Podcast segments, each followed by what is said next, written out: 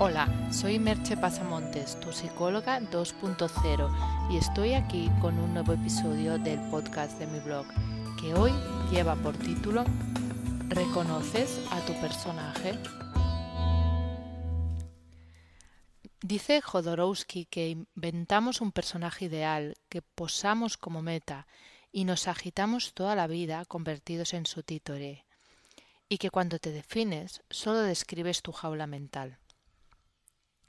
Tal vez convenga explicarlo con palabras más sencillas, pues es algo con lo que convivimos de manera tan cotidiana que en muchas ocasiones no somos ni conscientes de que existe en nosotros un personaje. Estamos tan identificados con aquello que llamamos nuestra personalidad, el yo soy así, mm, e, etcétera, esas frases, ¿no? Yo soy así, yo siempre hago las cosas de esta manera, estamos tan identificados con eso que ni nos planteamos que una parte de esa supuesta personalidad sea algo que podríamos llamar impostado, un personaje, algo que escapa a nuestro control. Hace poco en el podcast de Vivir en el Engaño ya anticipaba algo este tema de cómo funciona nuestro cerebro y cómo de alguna manera recreamos un modelo del mundo y, y rellenamos los huecos de nuestra memoria con información que a veces no es muy exacta tal vez no hacía suficiente hincapié en que en el hecho este de que en parte de, de, ese engaño estriba en que nos construimos un personaje y nos identificamos con él. Se me ocurrió hablar sobre esto a raíz de unos comentarios que leí entre tuiteros que parecían sorprenderse de la facilidad con la que la gente se crea un personaje y acaba creyéndoselo, sin ser conscientes de ello, claro. Lo paradójico del tema es que no es la gente la que lo hace, lo hacemos todos en mayor o menor medida. Trataré de irlo explicando, porque es un tema que no, no es tan sencillo como parece. Desde niños y hasta más o menos el periodo de la adolescencia, aprendemos todo lo básico que necesitamos para sobrevivir.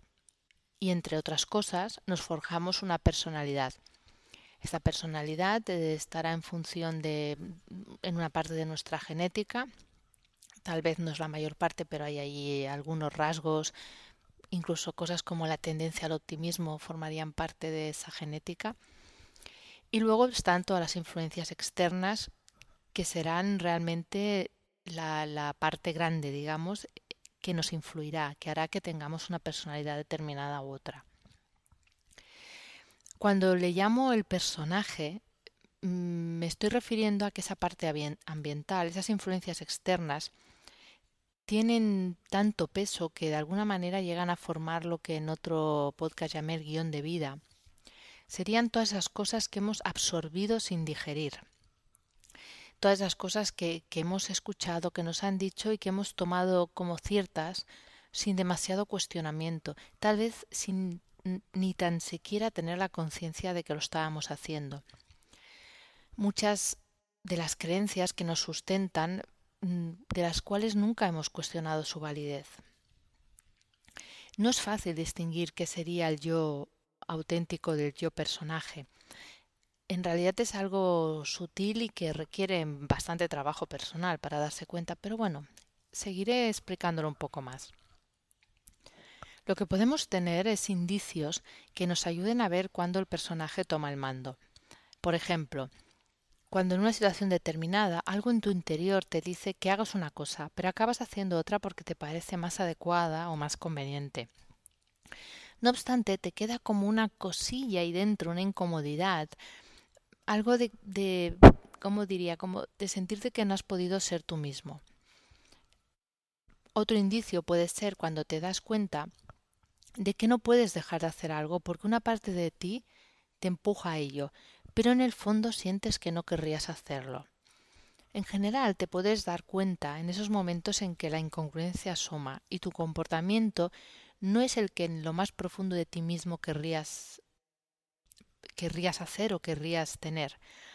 Y lo puedes excusar de mil maneras, decir, bueno, es que en esa situación no había otro remedio, es que mm, hay que ser educado, hay que ser correcto, hay, hay muchas maneras de justificarlo.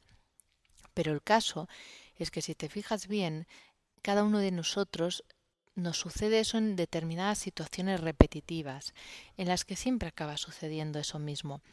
El personaje está ahí cuando sientes una especie de necesidad de acomodar tu comportamiento a unas normas que tú mismo te marcas, aunque no te apetezca hacerlo. Posiblemente sigas sin tener claro de qué estoy hablando, ya que no es fácil explicarlo si no es con ejemplos concretos y personalizados para cada uno. Porque para una persona, por poner un ejemplo, comportarse correctamente sin dar la nota en una fiesta podría ser un yo auténtico si pensamos que esa persona fuera alguien muy rebelde, con tendencia a siempre, pues eso, dar la nota, ¿no? Pero en cambio para otra sería poner el juego en personaje, el personaje, si su personaje tiene esa tendencia a ser sumiso y a hacer siempre lo correcto. Por eso te digo que no hay, no hay una norma fácil y única que podamos aplicar en todos los casos. El mismo comportamiento en una persona puede ser una muestra de su verdadera yo y su autenticidad y en otra puede ser esa especie de personaje del que no puede liberarse.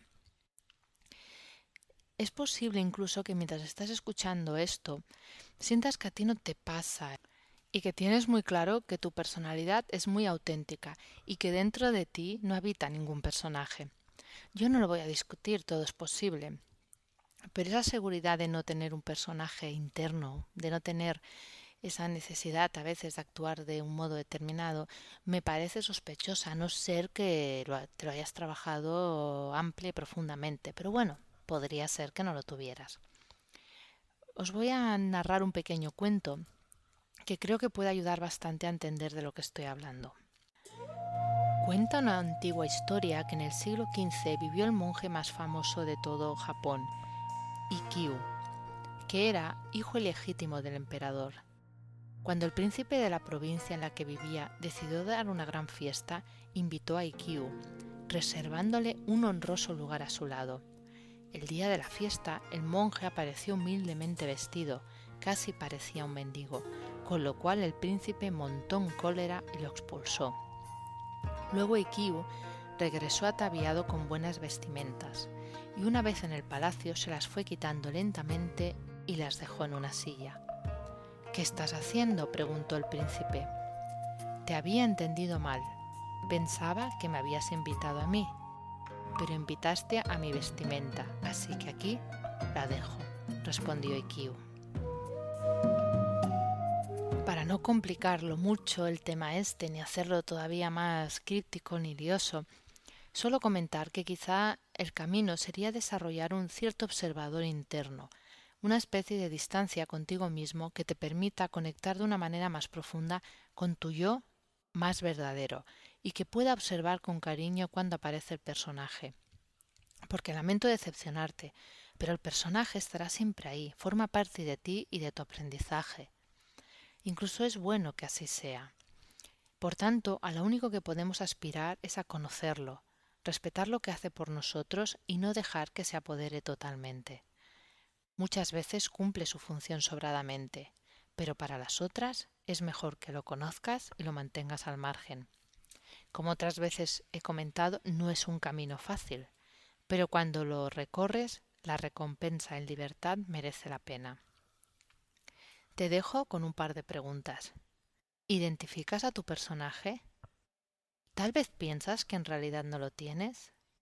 Hasta aquí el podcast de hoy y nos escuchamos en el próximo podcast. Bye bye.